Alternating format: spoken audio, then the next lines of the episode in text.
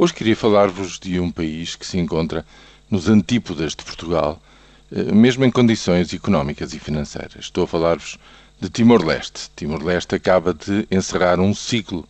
importantíssimo de eleições, primeiro com a eleição do novo Presidente da República e agora do Parlamento, do qual sairá um governo. E a primeira coisa que é preciso assinalar como verdadeiramente extraordinária é que estes dois ciclos eleitorais se completaram sem notícias de um único incidente grave. Depois da violência e da ameaça de, uns, de um confronto sangrento extremo em 2006, 2007 e até culminando com um atentado contra o Presidente da República em 2008, é uma, um desenvolvimento verdadeiramente extraordinário aquele a que se assiste neste ano 2012. O que lhe dá um fundamento para, digamos, do ponto de vista político, continuar uh, um, um processo de desenvolvimento económico, desta vez com um Parlamento muito, digamos, concentrado politicamente. Agora já só, desta vez, foram eleitos quatro dos 21 partidos e coligações que concorreram, quatro conseguiram entrar para o Parlamento e muito provavelmente surgirá desta eleição uma coligação entre o CNRT de Xanana Guzmão e o Partido Democrático de La Sama. O que quer dizer que continuará a orientação do governo anterior com um plano estratégico de desenvolvimento económico,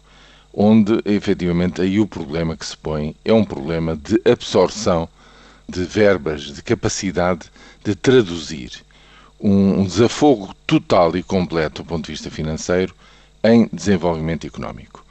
Timor-Leste tem um fundo estratégico petrolífero superior a 10 mil milhões de dólares, não tem um único cêntimo de dívida pública nem dívida externa e o que se trata é de saber investir devidamente estes imensos recursos financeiros de que dispõe. E para isso existe um plano que está aprovado e que está endossado, digamos assim, pelos seus parceiros de desenvolvimento, um plano para desenvolver a agricultura, as infraestruturas, a educação e a saúde, de forma a reduzir drasticamente nos próximos cinco anos a taxa de pobreza na qual se encontra mais de 40% da população. É um desafio tremendo que passa pela valorização e por pôr a, a produzir o capital humano que é preciso formar rapidamente e em força. É esse o grande desafio como veem, é uma coisa completamente diferente daquela que se encontra com os problemas que, com que se debate Portugal, mas é, sem dúvida nenhuma, um desafio tão grande ou maior do que aquele que nós enfrentamos.